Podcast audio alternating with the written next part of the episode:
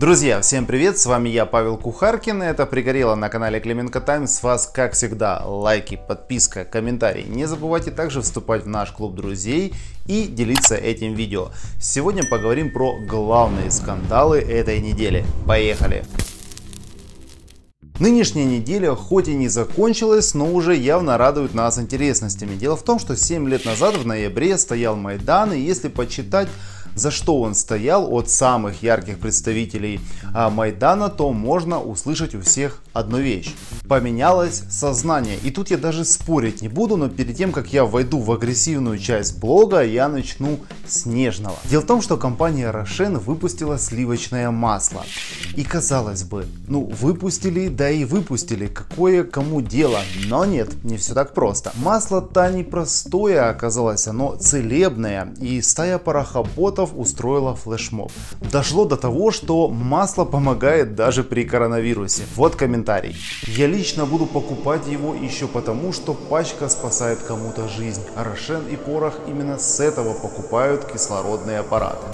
Я считаю это достойно национальной программы. Сделай Порошенко еще богаче и спаси страну от пандемии. Ведь Мало, что Петр Алексеевич зарабатывает на украинцах, на Роттердамах, на всех схемах оружия, коррупции. Нужно ему немножечко помочь. И другие также сложили парохоботы оды и сказки этому маслу, что мол зашли в сельпо по совету друзей, купили 5 штук, этого аж на год хватает.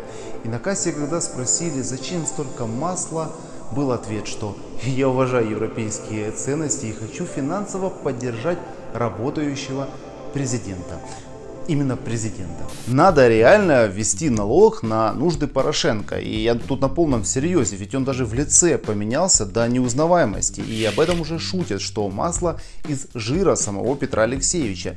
Именно поэтому он так и схудал. Мы же поддержали Сывачелова и купили даже одну пачку масла. На самом деле кое-что проверить. Я дуже дякую вам за те, що ви такі мудрі. И мы сделали тест-драйв этого масла. Самое смешное, что масло Арошен выпустили в сентябре. И это уже далеко не новость. Но откровенно говоря, зная методы работы Порошенко за 5 лет его президентства и полтора года оппозиции, мы уверены, что это целенаправленная кампания с спущенными тезисами. Уж больно внезапно она началась одновременно у многих так называемых парохоботов.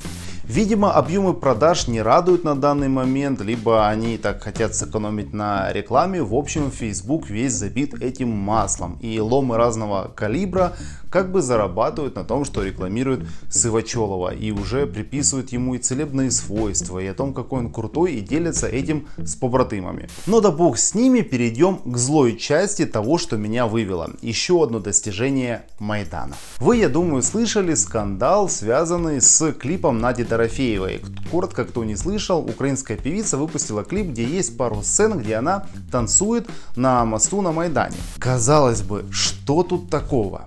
Все танцуют и в клипах это нормально, но нет, не сегодня. Куча тупой сведомой рагульни устроили, как всегда, травлю. Мол, танцы над святыней и еще и в годовщину Майдана.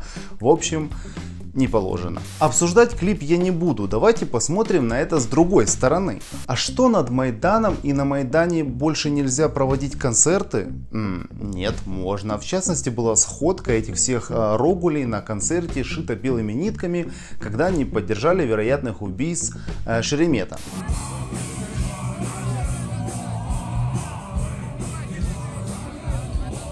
Я уже молчу про концерты на другие праздники, то есть Майдан это не место скорби 365 дней в году и не городское кладбище. Тогда что, 21 ноября это день, когда нельзя выпускать музыкальные клипы? Но может быть тогда эти тупые морды покажут нам закон, который бы это регулировал. Но его тоже не будет. Это жлобье поднимает вопрос моральности. Ну, давайте тогда коротко поговорим, а кто поднял этот вопрос моральности. Стерненко, в частности, э, убивший человека. И, соответственно, его аудитория, его подписчики, псевдопатриоты, которые тоже накинулись травить. Ведущий Майкл Щур вместе со своим тупым шоу. Надя Дорофеєва розпочала свою сольну кар'єру. Таня, не помню как ее фамилию, из проекта Рагули или Рагуливна, и другие такие же Рогули. Мне нравится, что они уже называть себя стали так, как и положено. В общем, я всех перечислять не буду. Мы начнем разбираться. Давайте вспоминать этих морализаторов.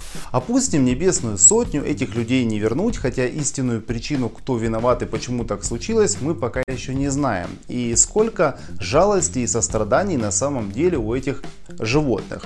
Я имею в виду этих морализаторов. Взять того же Стерненко, Карася, представителей всех этих там дружин, э, меньшин и так далее. Например, то, как они относятся ко 2 мая. Они, например, в этот день радуются, что мол вата сгорела, фотки шашлыками и прочее. Хотя там тоже погибли люди. Может быть это исключение или нет? Конечно же нет. Они называют цифру 13 тысяч погибших на Донбассе. И если посчитать соотношение, то большинство это мирные граждане погибли. И хоть одно из этих чучел выразило хоть раз соболезнования. Если день, когда публично об этом заявляют, кого-то чтут, там, минута молчания и так далее, таких дней нет. Никакой скорби, а наоборот есть злорадство. Идем дальше. Из недавнего умер Жванецкий, и тот же недоактивист высказал нахрен никому не нужное мнение о его смерти, и к этому подключилась еще сотня таких же. Далее, смерть Романа Виктюка. Сколько грязи вылили, мол, что родился украинцем, умер москалем и прочее. Я вообще молчу про ранние смерти и убийства, как, например, того же Бузины просто какие-то пляски на костях и злорадство по любому поводу, когда погибает кто-то неугодный или просто умирает. Ни разу эти твари не закрыли свои рты при смерти кого-либо. Любые жертвы не из их хуторского мира вызывают целый праздник. И вот никто к ним, например, не приходит на их праздники и не рассказывает, можно ли так скорбить или нельзя так скорбить. Никто не говорит, правильно ли поется плыны кача, можно ли ее петь или нельзя ее петь. Но они приходят на чужие праздники, чужие мероприятия и рассказывают, как кому что делать. Эти же гады приходят, например, на 9 мая и, например, упоротая секта Корчинского, она глумится над портретами и памятью ветеранов.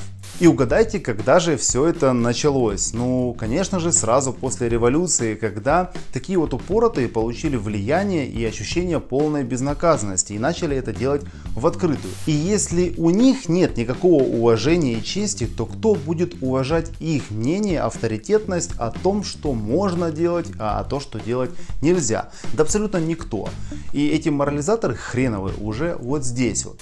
Докопались эти рогули и до других клипов, например, например, до Веры Брежневой. Тоже клип плохой, правда там не Майдан, ничего, просто как-то так неправильно обнажилась. Вера Брежнева, яка була галушка, стала Брежнева, записала новий відеокліп і новий хіт. І Вера, знаючи в принципі свої багаті вокальні здібності, вирішила, що не буде імітувати якийсь високочолий підхід і буде приваблювати тим єдиним, чим і може приваблити, поки може привабити, а саме голою дупою.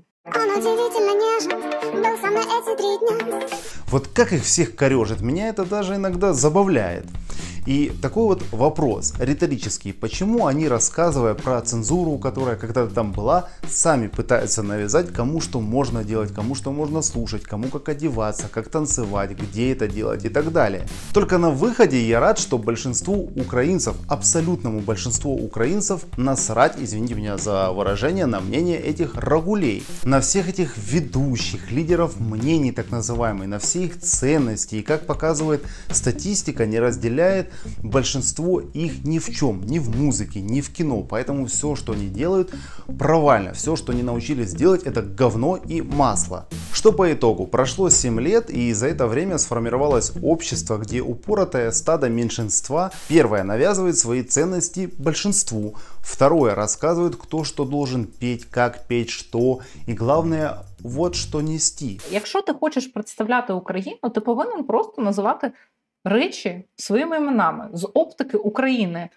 Поняли, не несешь темники парохоботов и у таких вот упоротых, то не имеешь права представлять страну. Третье. Эти чмошники болеют против своих спортсменов и устраивают им травлю. Четвертое. Они не пускают на конкурсы людей, если их мнение не совпадает с этим стадом.